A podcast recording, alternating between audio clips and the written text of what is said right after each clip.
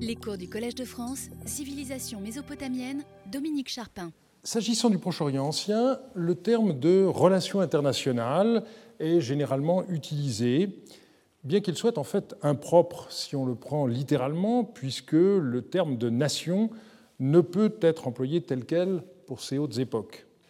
Je préfère, quant à moi, parler de relations diplomatiques. Quelle que soit la période, le thème des alliances y est bien entendu central, et je voudrais, dans les cours de cette année, montrer à quel point le droit et la religion s'entremêlent d'une manière très étroite dans les conceptions et les pratiques des alliances qui sont attestées sur environ deux millénaires du milieu du IIIe jusqu'au milieu du Ier. Je commencerai par citer un passage de l'épopée du roi assyrien Tukulti-Ninurta, qui régna au XIIIe siècle et qui offre un point de vue intéressant pour notre sujet. Ulishakan salimu balumitrutsi, ulibashi tubtu balushitnuni. Ce qu'on peut traduire comme La paix n'est pas établie sans conflit, les bonnes relations n'adviennent pas sans rivalité. Ce passage met l'accent sur le caractère en quelque sorte inévitable des guerres, la diplomatie n'arrivant qu'ensuite. Autrement dit, à en croire ce texte, pour les Mésopotamiens, la paix n'est pas un état naturel, mais quelque chose qui se construit. La plupart des études portant sur les relations diplomatiques dans le Proche-Orient ancien sont consacrées à une période particulière.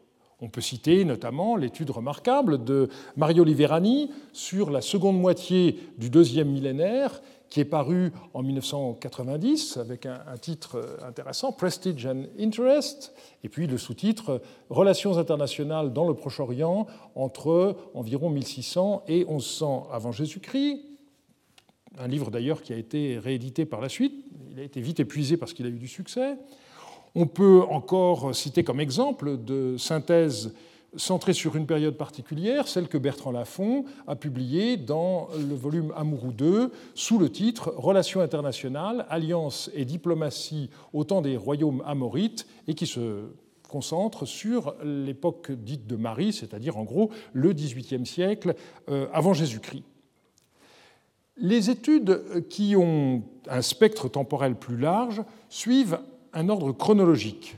C'est le cas, par exemple, du livre d'Amanda Podani, paru en 2010, et qui est intitulé, je traduis, Fraternité entre rois, comment les relations internationales ont formé le Proche-Orient ancien, et elle y traite en quatre chapitres du millénaire qui s'étend de 2350 à 1300.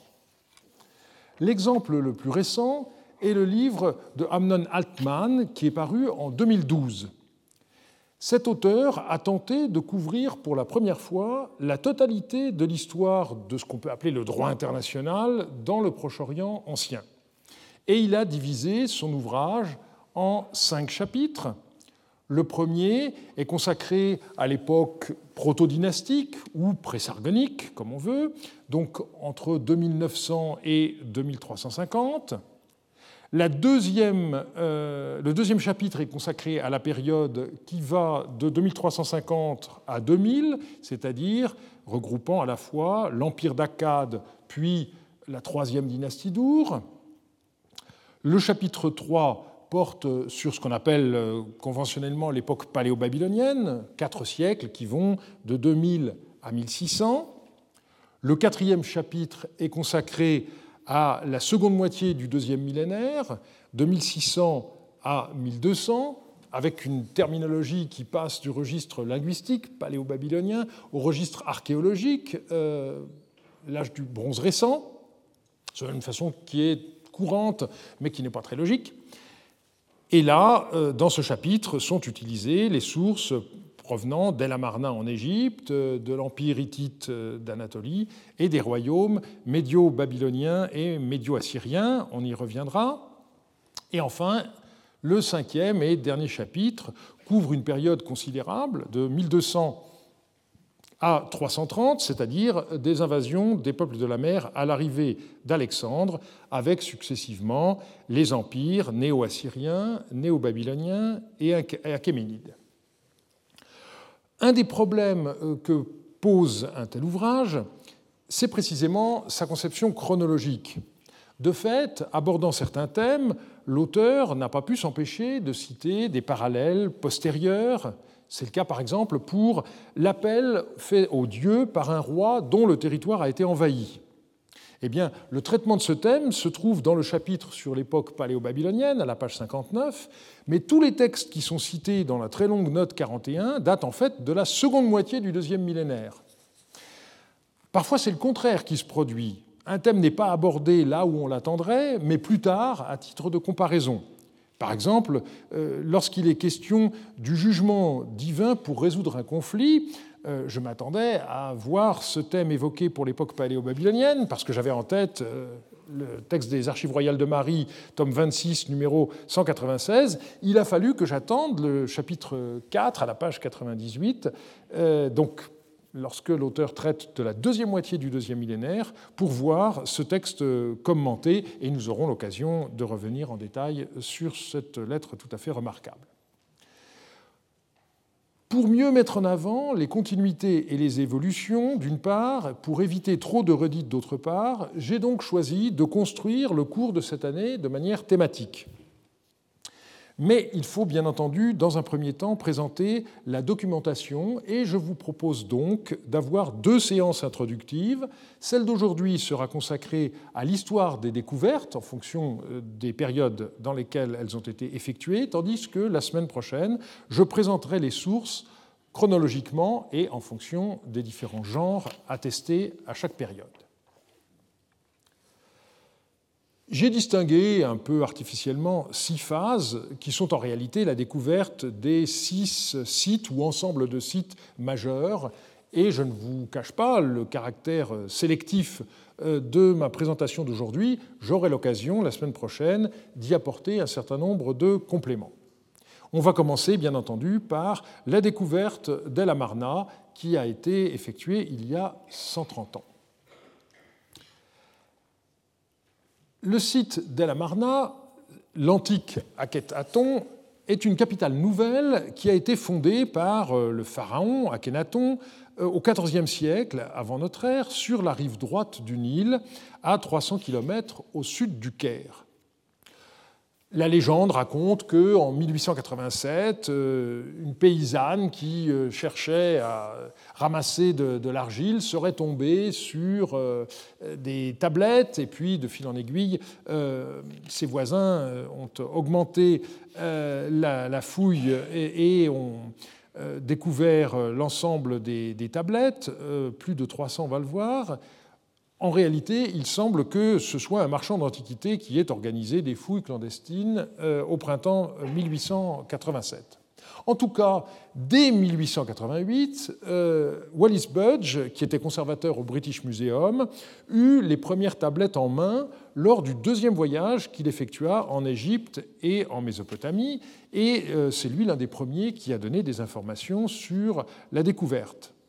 Un Égyptien euh, vint le voir à Luxor et lui montra une demi-douzaine de tablettes trouvées à El Amarna et il lui demanda si elles étaient kadim ou bien jadid, autrement dit anciennes ou récentes, autrement dit euh, authentiques ou fausses. Et le verdict de euh, Budge, qui était à l'époque c'était possible, à la fois égyptologue et spécialiste du monde mésopotamien, son verdict c'était que les tablettes étaient authentiques et il en acquit 82 pour euh, le British Museum. Alors comme toujours, lorsqu'on a affaire à des fouilles clandestines, euh, vous avez deux euh, pertes euh, qui sont euh, terribles. D'une part, le fait que les collections sont dispersées et euh, le remembrement est parfois compliqué. Et d'autre part, il y a le fait que souvent les tablettes les moins bien conservées sont jetées, disparaissent dans le processus de tri qui conduit à leur commercialisation. Alors combien de tablettes euh, ou de fragments ont disparu euh, dans l'affaire? On ne le sait pas exactement. Euh, Seyss avait estimé que ça pouvait aller jusqu'à 150 ou même 200 tablettes, mais ça n'est pas sûr. En tout cas, il en reste plus de 380. C'est une très grosse découverte. Peu après la trouvaille fortuite, dès 1891, des fouilles officielles eurent lieu et on s'est rendu compte que ce qui avait été euh, touché par hasard était un palais et euh, la pièce où la quasi-totalité des tablettes ont été découvertes était appelée en égyptien place des lettres du pharaon. Autrement dit, on était euh, tombé sur la partie de la chancellerie qui était destinée à conserver la correspondance du pharaon. En 1891-92, euh, Sir Flinders Petrie, donc, qui euh, reprit ses, fouilles officiellement, trouva 22 tablettes supplémentaires, mais qui étaient mal conservées, et il les a trouvées en bonne partie dans les déblais. Euh, donc, c'est ce que les, les fouilleurs clandestins n'avaient pas jugé digne d'être emportés. Ces fragments sont conservés aujourd'hui à la Schmolean Museum d'Oxford, et elles ont été publiées dès 1894 par Seyss, voici le frontispice de l'ouvrage, et euh, une des planches cunéiformes où euh, ces fragments ont été euh, publiés. Le corpus de ces textes trouvés à El Amarna, c'est donc à peu près 380 tablettes et qui ont été réparties donc entre différents musées et collections plus petites. Les plus grands ensembles, vous avez 200 tablettes au Vorderasiatisches Museum de Berlin, grâce à un don du marchand de tapis et antiquaire viennois Théodore Graf, qui est un personnage assez intéressant, mais je n'ai pas le temps de m'attarder sur euh, son histoire. Vous avez au total 95 tablettes euh, au musée britannique, il en reste quand même 50 au musée du Caire. Vous avez donc les 22 fragments euh, que j'ai déjà mentionnés à Oxford, et vous avez même sept tablettes euh, qui se trouvent au Louvre, qui avaient été acquises en 1918 et qui ont été publiées par François Thureau d'Angin quatre ans plus tard. Et puis vous avez des collections plus petites. Quel est le contenu de euh, ces tablettes? L'essentiel, c'est la correspondance passive des pharaons Aménophis III et Aménophis IV vous avez d'une part des lettres expédiées par les grands rois de l'époque, notamment les rois du Mitanni, les rois hittites, les rois de Babylone ou encore les rois d'Assyrie. Et puis vous avez une deuxième catégorie, on y reviendra là encore avec un peu plus de détails la semaine prochaine, les lettres écrites par les vassaux de l'Égypte euh, en Syrie-Palestine, toute une série de roitelets, euh, le plus prolixe étant euh, Ribaddi, le roi de Byblos. Et puis il reste une trentaine de tablettes euh, qui sont des mythes et des épopées, des syllabaires, euh, des listes lexicales, donc euh, des documents qui relèvent de l'apprentissage. Et on a même, une chose assez rare, même très rare, une liste de mots égyptiens écrits en cunéiforme syllabique avec la traduction en babylonien. Tous ces textes euh, ont eu une, histoire éditoriale euh, assez longue et intéressante, et à cet égard, la meilleure mise au point est l'ouvrage de Madame euh, qui est paru à Prague en 2007. Il faut se rappeler que lorsque ces tablettes ont été découvertes, le déchiffrement du cunéiforme était encore une affaire assez récente, et dans un premier temps, le fait qu'on ait trouvé des tablettes en Égypte a suscité un grand étonnement, puisque les tablettes, on les trouvait en Mésopotamie, pas en Égypte. Et donc on s'est demandé, même s'il ne s'agissait pas de faux, et euh, le grand assyriologue Jules Aupert, dans un premier temps, examinant une petite tablette, avait eu l'impression que, effet, l'authenticité de euh, cet objet euh, pouvait être mise en doute, mais dès 1888, il fit amende honorable. On avait aussi des problèmes pour dater exactement euh, ces tablettes. Euh, dans un premier temps, Seyss a cru qu'elles étaient liées à la campagne du roi néo-babylonien Nabucodonosor en Égypte, qui est connu par la, Bible, et donc euh, il essayait comme ça de légitimer le fait qu'on trouvait des, tablettes en cunéiforme en, Égypte. Mais dès 1888, Winkler, qui examina les tablettes conservées à Berlin, les data correctement, datant donc des pharaons Aménophis 3 et 4. Et euh, ce qui est tout à fait remarquable, c'est que les premières publications euh, intervinrent très rapidement. Alors, Pour ce qui est de Berlin, vous avez le livre de Winkler et Abel, donc sur la découverte de tablettes d'argile d'El Amarna, 240 tablettes avec des copies autographes et un catalogue, paru donc en 1889-1890. Ces tablettes ont par la suite été republiées par Schröder dans les volumes 11 et 12 de la série des euh, VAS, euh, parce que, entre-temps, la compréhension euh, de ces documents avait nettement progressé et, comme toujours, il y a une interaction entre ce que l'on copie et ce que l'on comprend, et mieux on comprend, mieux on copie, et en même temps, les copies permettent évidemment de commencer le processus. En 1892, c'est au tour des tablettes du British Museum d'être publiées par Betzold et euh, Budge. 82 euh, tablettes, avec, selon la coutume euh, de l'époque, du cunéiforme imprimé, mais aussi, ce qui était beaucoup plus rare, des photographies et qui sont aujourd'hui encore d'une qualité tout à fait remarquable. C'est une des fiertés de ma bibliothèque personnelle que de posséder un exemplaire de cet ouvrage. La transcription euh, des textes n'est pas donnée dans ce volume, mais dans un autre que Betzold a publié sous son seul nom et qui euh, porte un titre tout à fait euh, significatif, Oriental Diplomacy, mais vu, donc qui est paru en 1893, et je vous ai donné à droite ici un exemple d'une des pages de ce volume, vous voyez que vous avez un résumé des textes, et puis vous avez une transcription. Il n'y a pas de traduction, tout simplement parce que Betzold estimait que euh, les incertitudes étaient trop grandes. Ce qui est remarquable, c'est que quand vous regardez les résumés qu'il donne, eh bien, vous apercevez qu'il comprenait, on est en 1892, hein, il comprenait ces textes d'une façon qui est tout à fait juste. La plupart de ces résumés sont encore aujourd'hui en, bonne partie euh, valables. Et ensuite, eh tous ces textes ont donné lieu à d'innombrables études, et il nous faut expliquer le très rapide engouement pour ce corpus. D'abord, donc, c'était des tablettes cunéiformes trouvées en Égypte. À ce seul titre, évidemment, euh, l'affaire était euh, intéressante.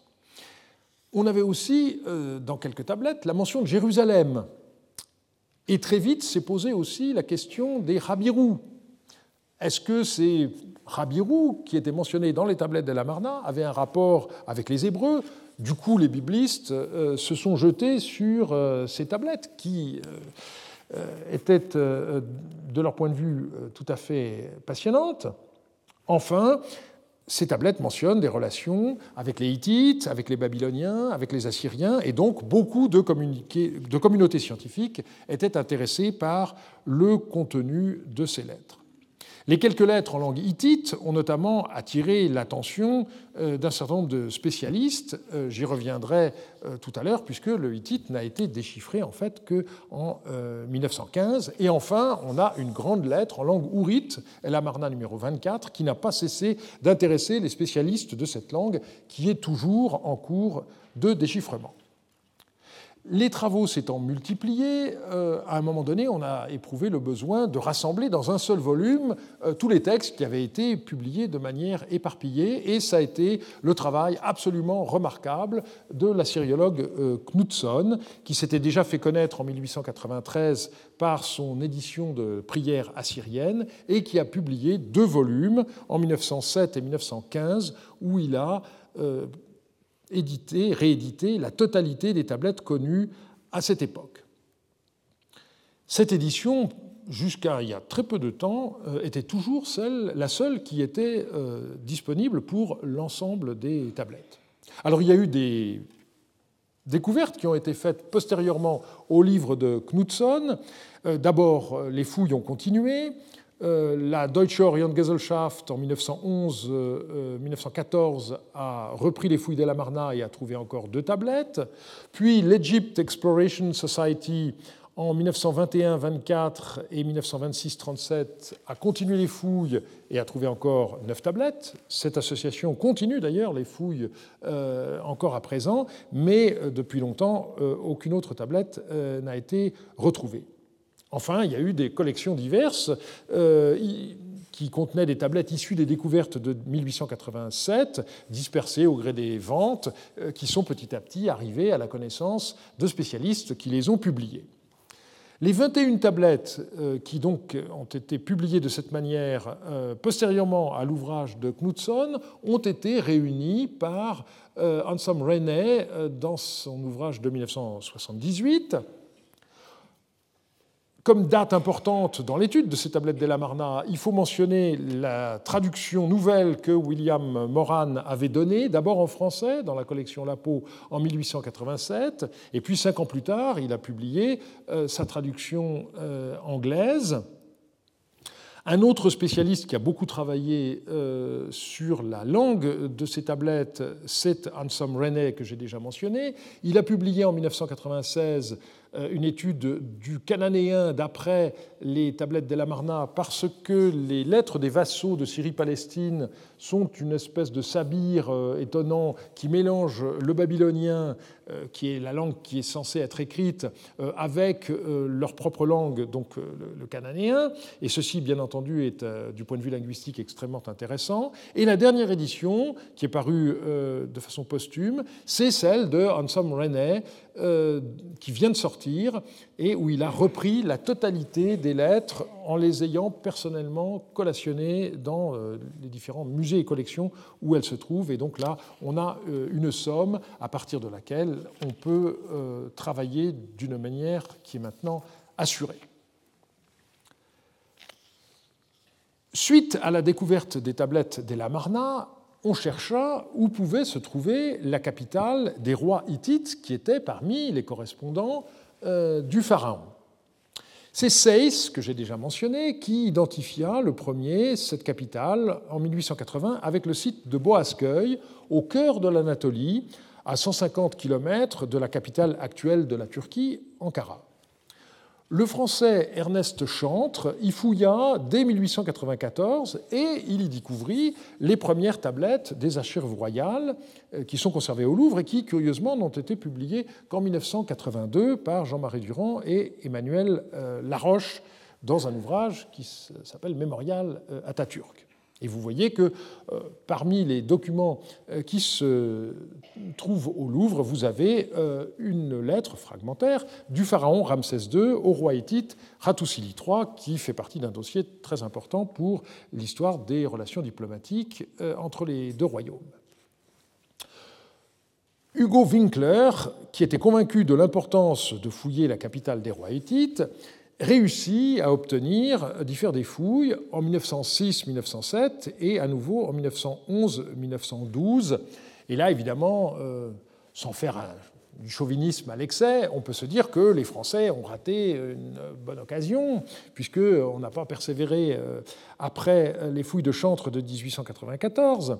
Euh, on avait déjà raté Ninive un peu plus tôt, euh, mais ce qu'on peut dire, c'est qu'à la même époque, il y avait les fouilles de Tello, dans le sud de l'Irak actuel, les fouilles de Suse en Iran, et que par conséquent, l'archéologie française était quand même bien occupée.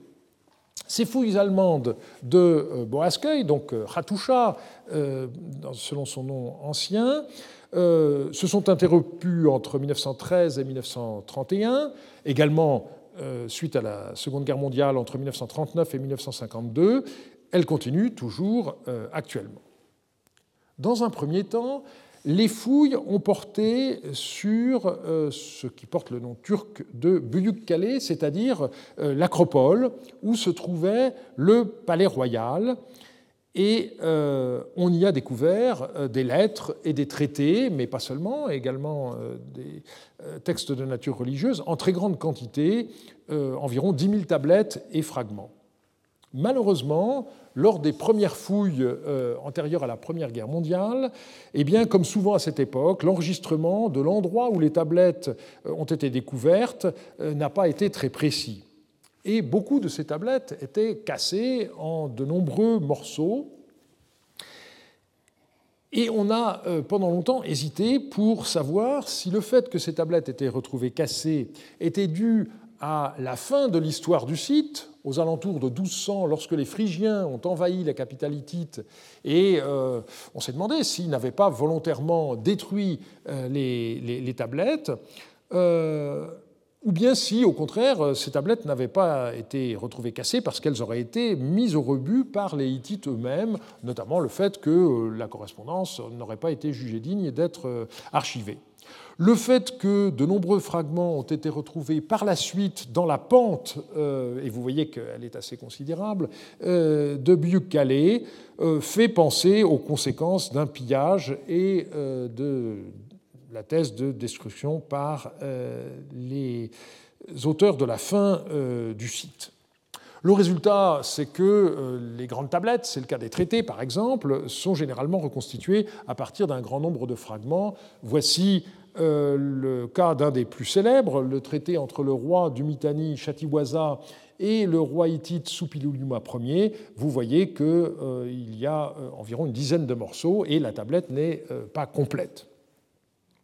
Ce fut l'un des titres de gloire euh, d'Emmanuel Laroche, qui a été professeur au Collège de France de, 1973 à 1985, que d'avoir mis en ordre cette documentation dans son catalogue des textes hittites de 1971, cité comme CTH, et d'avoir proposé un grand nombre de raccords. Une partie de ces sources retrouvées dans la capitale hittite était rédigée en acadien, et lorsqu'on a trouvé ces documents, le déchiffrement de l'acadien était euh, assuré, mais une autre partie de ces textes était dans la même langue que les lettres de la Marna numéro 31 et 32, qui n'étaient à ce moment-là pas encore identifiées ni déchiffrées. Winkler était persuadé qu'on avait affaire à une langue indo-européenne, et ces découvertes ont permis au tchèque Rosny de déchiffrer cette langue, désignée comme hittite, mais seulement en 1915, c'est-à-dire deux ans après la mort de Winkler. C'est après euh, la Première Guerre mondiale qu'une première vague de publication des documents euh, diplomatiques a eu lieu, et je mentionnerai les, principales. Les copies d'abord qui ont été publiées par Figula ainsi que Weidner dans les volumes que les spécialistes euh, citent comme Cabot 1 et Cabot 3, mais il y a eu aussi des éditions de ces textes. Les textes en langue acadienne ont été publiés par Weidner en 1923, les traités en langue hittite par Friedrich en 1926, puis en 1930, et enfin un spécialiste de l'histoire du droit, euh, Korochek, a publié euh, une étude des euh, traités hittites en 1931. Donc là, on a euh, un très bel ensemble euh, de travaux euh, qui ont permis de compléter ce que l'on savait grâce aux tablettes de la Marna qui avaient été découvertes. Beaucoup plus tard, en 1986, a eu lieu une découverte qu'on peut vraiment qualifier d'extraordinaire. C'est au pied de la porte des Sphinx, sur le site même de Hattusha, un endroit où des milliers de visiteurs avaient marché. Euh, moi-même, je me rappelle, en 1970, en 1977, être passé par là. Eh bien, euh, exactement dans la porte, on a découvert une grande tablette en bronze sur laquelle était gravé le traité euh, du roi hittite Tutralia IV avec un roi nommé Kurunta. Euh, ce document extraordinaire a été aussitôt publié par celui qui a été pendant des décennies euh, le maître des publications hittites, Heinrich Otten, euh, dans un, ouvrage donc, qui s'appelle La tablette en bronze de Boasqueuil, un traité du roi Tutralia IV en 1988. Il ne faut pas oublier la correspondance il y a eu en particulier plus d'une centaine de lettres écrites en langue acadienne et envoyées depuis l'Égypte euh, à l'époque de Ramsès II. Euh, il y a eu de nombreuses études partielles et une somme a été publiée par Edel en 1994. Donc on voit comment, à partir de découvertes euh, parfois anciennes, les publications définitives ont mis des décennies à paraître. Un autre site euh, que vous, vous, attendez certainement à me voir mentionner, euh, bien entendu, c'est celui de euh, Marie. Après El Amarna en Égypte, Boasqueuil Hattusha en Anatolie, nous arrivons ici à la limite entre la Syrie et l'Irak avec ce site de Tel Hariri. la plupart d'entre vous connaissent l'histoire, c'était des Bédouins qui cherchaient à enterrer l'un des leurs et en creusant sur le site de Tel Hariri, ils sont tombés en août 1933 sur une statue. Et comme euh, c'était l'époque du mandat français, la chose est arrivée aux oreilles du lieutenant Cabane qui commandait le détachement euh, de la ville d'Abou Kemal, qui est allé voir sur place ce qui se passait et qui a envoyé un câble euh, qui a atterri à Paris et André Parot était à ce moment-là en chômage technique parce que euh, sa fouille de euh, l'ARSA venait d'être euh, arrêtée. Et donc, il a été envoyé pour voir ce qu'il en était. Voilà une photo de, l'époque. Les équipes archéologiques étaient à ce moment-là assez réduites quand on compare à ce qui se passe de nos jours. Et très vite, André Parot, après avoir fouillé le temple d'Ishtar, s'est intéressé au palais. Euh, vous avez ici une vue euh, qui est sur le site euh, HAL du CNRS, qui fait partie des, collections de photographies numérisées par l'IFPO. Et ça m'a amusé parce qu'elle a été prise le 3 mai 1938 et on est aujourd'hui le 4 mai. Donc voilà, l'état dans lequel se trouvait le dégagement du palais de Marie à ce moment-là et la vue aérienne qu'on en possède.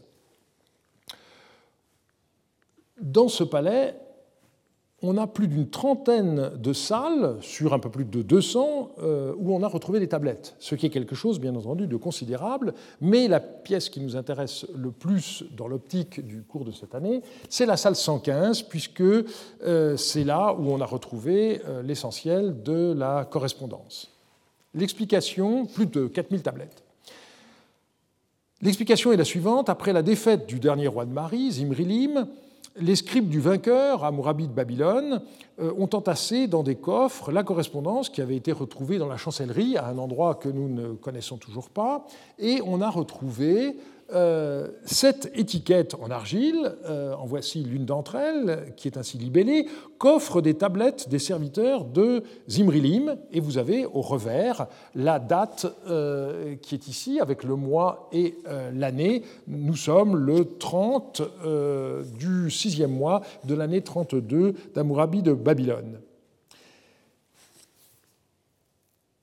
Coffre ou panier, donc, dans lesquelles eh bien, euh, les tablettes qui ont été découvertes ici se trouvaient. Si la fouille avait été menée avec un, petit peu plus de rigueur, il n'est pas impossible que, comme c'est arrivé ailleurs depuis, on ait pu voir la forme même euh, de ces, coffres, mais euh, à l'époque, on était pressé de ramasser ce que Parot baptisait lui-même du terme de butin, et on n'avait pas encore compris que il pouvait y avoir euh, des coffres, puisque ces étiquettes euh, n'ont pas été identifiées tout de suite.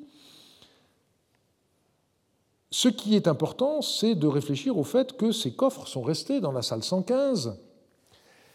Et on frémit en songeant à la perte d'informations qui aurait été la nôtre si ces coffres euh, avaient été déménagés.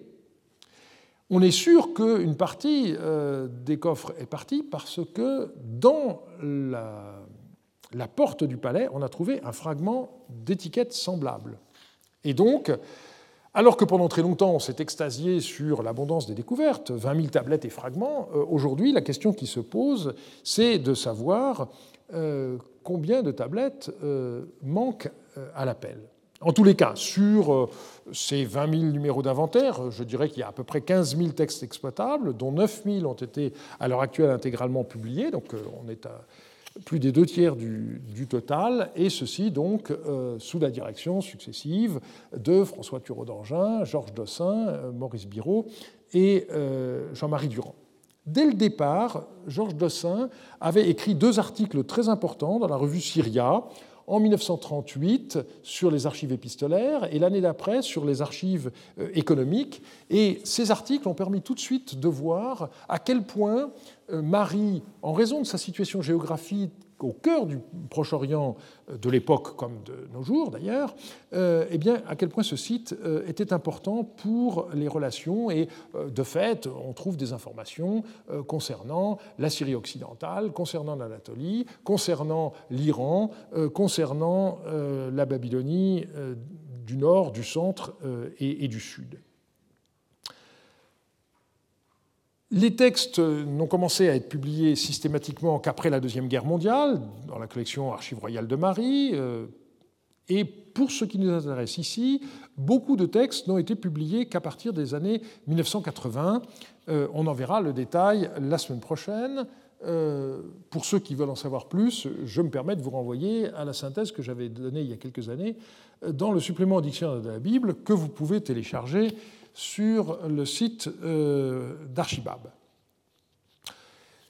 L'avantage de Marie, c'est qu'il ne s'agit pas d'une découverte isolée. Beaucoup d'autres sites ont donné des archives euh, qui sont contemporaines ou euh, légèrement postérieure, et je voudrais ici mentionner l'un des plus importants pour notre propos. Il s'agit du site de Tel Leilan, donc euh, en Syrie du Nord-Est.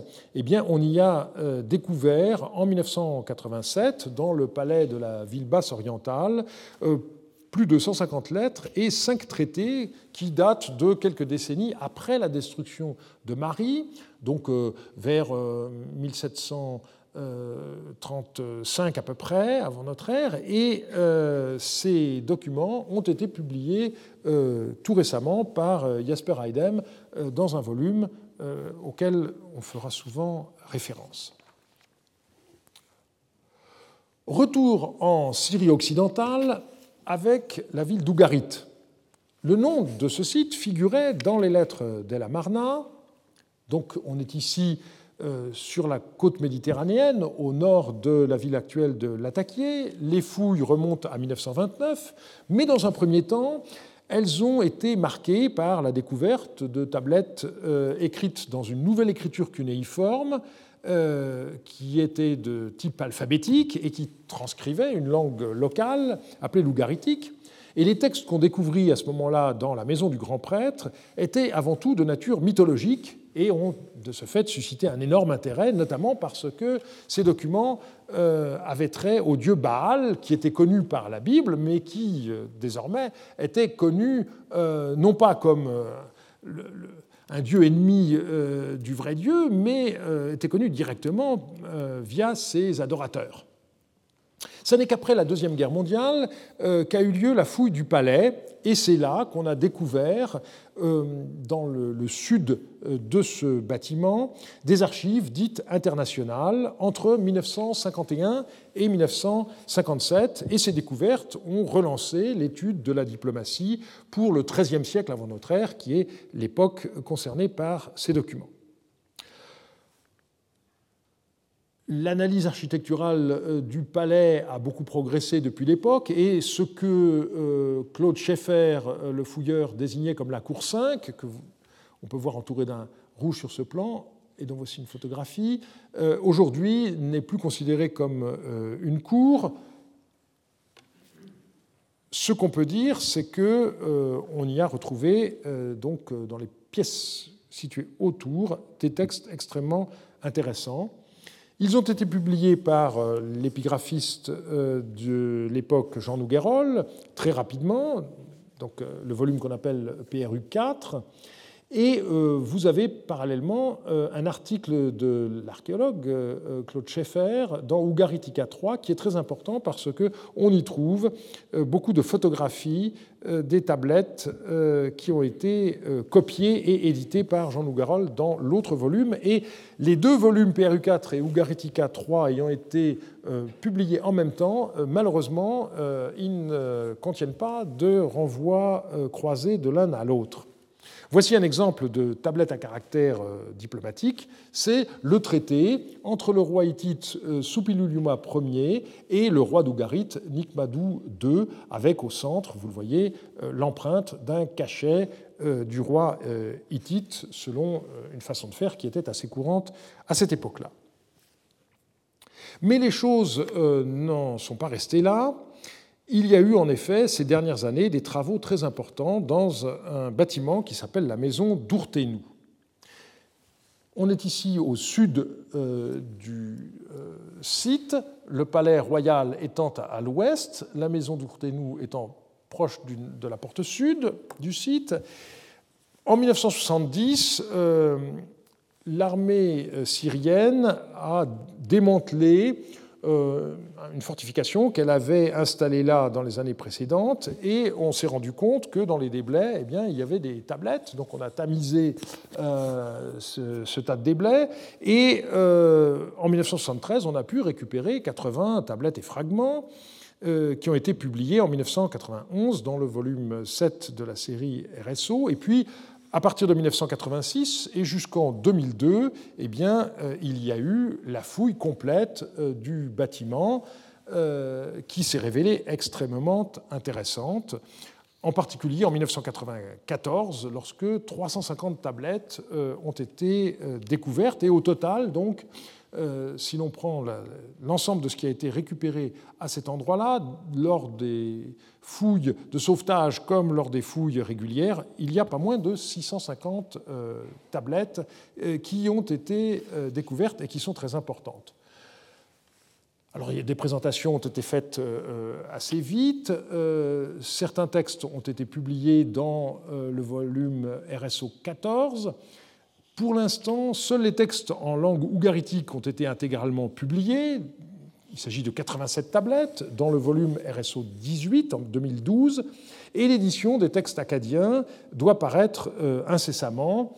Euh, on a déjà le catalogue qui a été euh, donné par Florence Malbran Labatte et qui permet de voir que une bonne partie de ces textes va permettre de renouveler euh, assez profondément notre connaissance des relations diplomatiques de l'époque, puisque on voit que parmi les 212 lettres, eh bien, on a une dizaine de lettres euh, du roi hittite adressées au roi, à deux rois d'Ougarit, on a dix lettres du roi de Carchemish, deux lettres d'un roi anatolien, euh, quatre lettres euh, du roi d'Alachia, donc euh, Chypre. On a 34 lettres provenant de rois syriens, le roi d'Amourou, le roi de Beyrouth, le roi de Byblos, le roi de Kadesh, le roi de Sidon, le roi de Tyr. Donc ce sont des choses extrêmement importantes, bien entendu. On a une lettre d'un roi assyrien qui a déjà été publiée et on a quatre lettres qui viennent d'Égypte et qui sont là aussi quelque chose d'extrêmement important plus une lettre euh, d'un roi euh, cassite de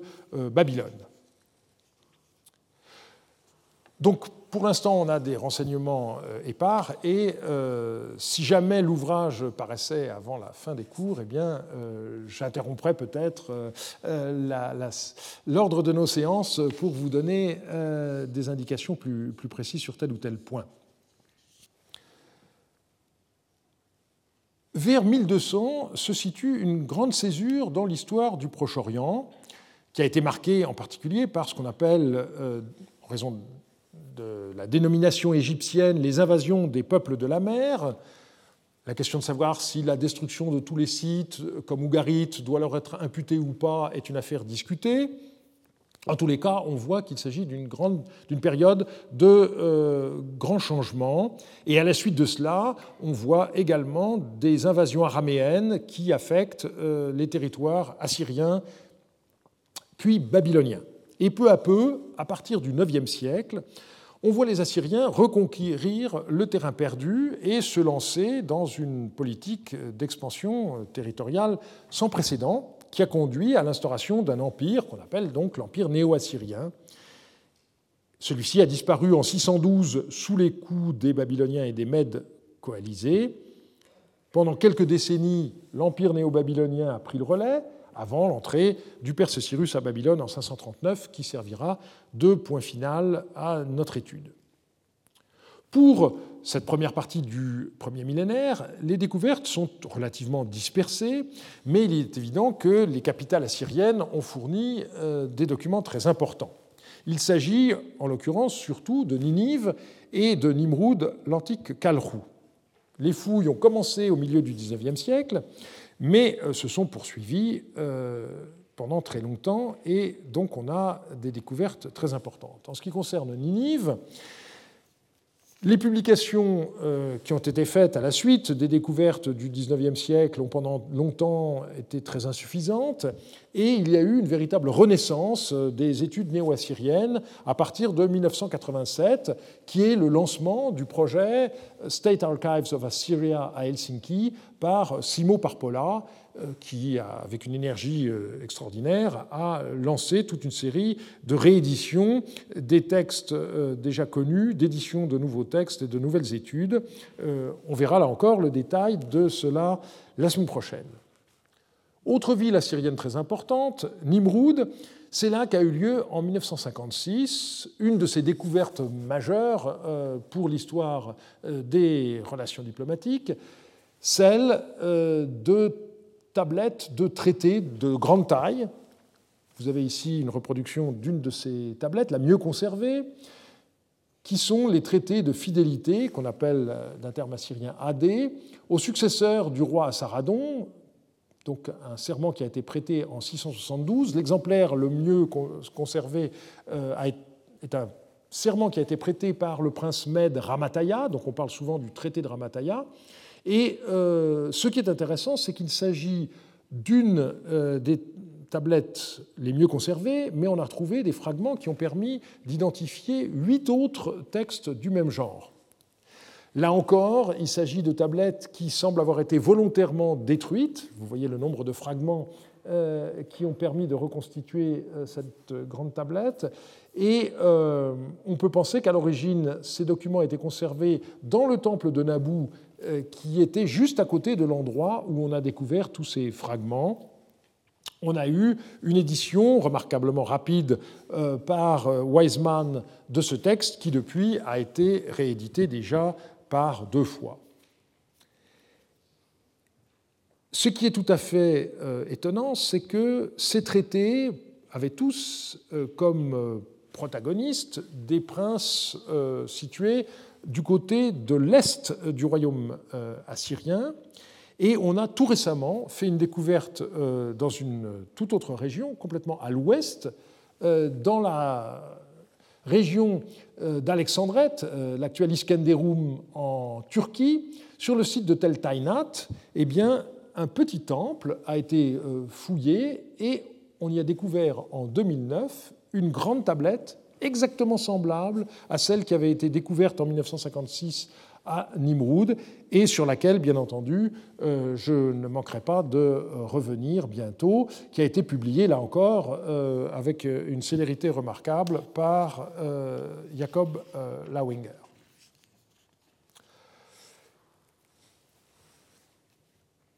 Le point d'ancrage, donc, pour ce que je viens de dire, c'était 1956, et je voudrais maintenant remonter au troisième millénaire avec un dernier site euh, qui est très important, qui se trouve en Syrie du Nord, c'est celui d'Ebla, donc l'actuel Tel Mardir, à 60 km au sud-ouest d'Alep. Une mission italienne fouillait depuis déjà une euh, dizaine d'années sur ce site, lorsqu'à l'automne 1975, la fouille euh, de l'angle d'un palais du troisième millénaire a permis de découvrir une toute petite pièce dans laquelle on a découvert des archives qui dataient euh, du XXIVe euh, siècle. Cette découverte effectuée par Paolo Matillet a provoqué dans le monde savant un émoi considérable. Et j'ai encore le souvenir d'avoir assisté à la présentation de cette découverte euh, en janvier 1976, ici même au Collège de France. Tout le monde avait le sentiment que ça faisait partie de ces découverte archéologique euh, qui allait changer la face des choses. Il faut bien comprendre que jusqu'alors, on considérait la Syrie du troisième millénaire comme parcourue par euh, quelques euh, bandes de, pasteurs nomades avec leurs troupeaux. Et brusquement, on a découvert une civilisation urbaine aussi évoluée que celle qu'on connaissait pour le sud de l'Irak. Alors, ces découvertes ont provoqué beaucoup de passion, au bon comme au mauvais sens du terme. Euh, elles sont aujourd'hui un peu retombées et on peut voir les choses euh, d'une manière euh, un peu plus objective. Comme toujours, face à une découverte de ce genre, l'historien doit se poser la question que représentent ces archives, pourquoi ces textes ont-ils été écrits et conservés et comment nous sont-ils parvenus? Il arrive souvent que les tablettes cunéiformes retrouvées lors des fouilles soient des documents euh, qui ont été mis au rebut dans l'Antiquité. À Telmardir, ça n'est pas le cas. On a la chance, un signe, d'avoir des archives qui ont été retrouvées in situ. On a même pu reconstituer euh, la façon dont les tablettes étaient conservées sur des étagères euh, en bois. Et des photos euh, de la découverte euh, au moment des fouilles euh, montrent bien comment ces reconstitutions ont été possibles. On a affaire à des archives importantes. Il est vrai que le chiffre qui a été donné au départ, 15 000, correspond au numéro d'inventaire et que comme on a affaire souvent à des très grandes tablettes, vous avez pas mal de fragments. Donc, selon les estimations les plus récentes, au départ, euh, il devait y avoir quelque chose comme 4000 tablettes. C'est déjà un chiffre considérable. Songeons qu'à la même époque, euh, le lot d'archives qui a été retrouvé à tel lot euh, ne comptait qu'à peu près 2000 tablettes. Donc, quelque chose de tout à fait important. Alors, ce qui a beaucoup intéressé les gens à Ebla, c'est la langue de certains documents. Euh, qu'on a baptisé, faute de mieux, éblaïte, qui se rapprochait un peu de l'acadien, mais qui avait des formes quand même différentes. Et donc, euh, euh, on a beaucoup discuté pour savoir comment reconstituer la place de cette langue dans le tableau général des langues sémitiques. On a des tablettes qui sont de très grande taille, certaines comportant des dizaines de, colonnes, avec une trentaine de cartouches par colonne. Et on a estimé que, dans certains cas, il était impossible à un scribe euh, d'inscrire une tablette euh, complète en, une journée. L'essentiel euh, de ces archives est formé de documents de comptabilité. Malheureusement, les scribes de l'époque n'utilisaient pas de datation par année, et ceci, pendant longtemps, a été un handicap pour l'exploitation historique de cette documentation. Vu la quantité des textes, euh, au départ, on a eu tendance à considérer que la durée couverte par ces archives était importante, euh, et puis petit à petit, on s'est rendu compte qu'on euh, avait en, réalité quelques dizaines d'années seulement, peut-être une trentaine, peut-être même un peu moins, et ceci finalement n'est pas très étonnant si on compare avec le cas des archives du Palais de Marie au deuxième millénaire, les archives vivantes n'y couvrent pas plus qu'une vingtaine d'années. Donc la chronologie interne de la documentation a été difficile à reconstituer. Euh, ce qui a compliqué les choses en plus, c'est qu'on avait un père et son fils euh, que l'on a d'abord pris euh, pour les rois d'Ebla et qui se sont révélés par la suite être simplement les vizirs. Et les deux derniers rois, euh, Irkab Damou et Ishar Damou, euh, étaient eux les, véritables souverains. Donc euh, tout ceci a nécessité des années et des années d'efforts de, recherche.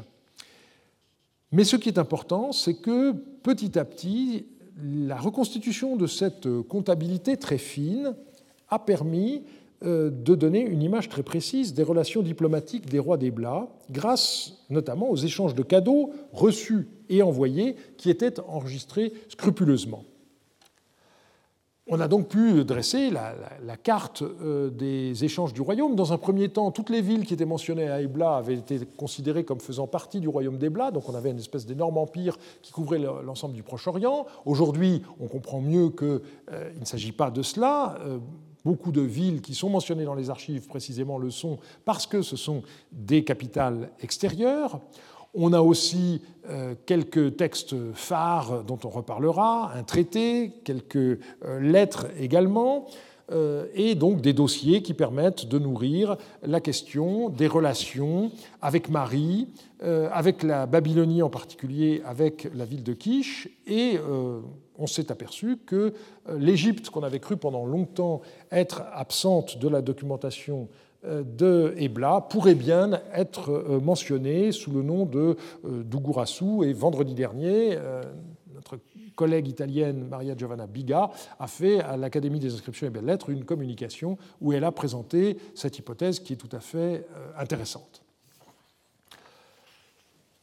Pour conclure cette première séance, euh, je dirais que le poids de l'époque de la Marna a été et reste tout à fait considérable dans l'ensemble des études qui s'intéressent à euh, l'histoire des relations diplomatiques du Proche-Orient ancien. Pourquoi cette place?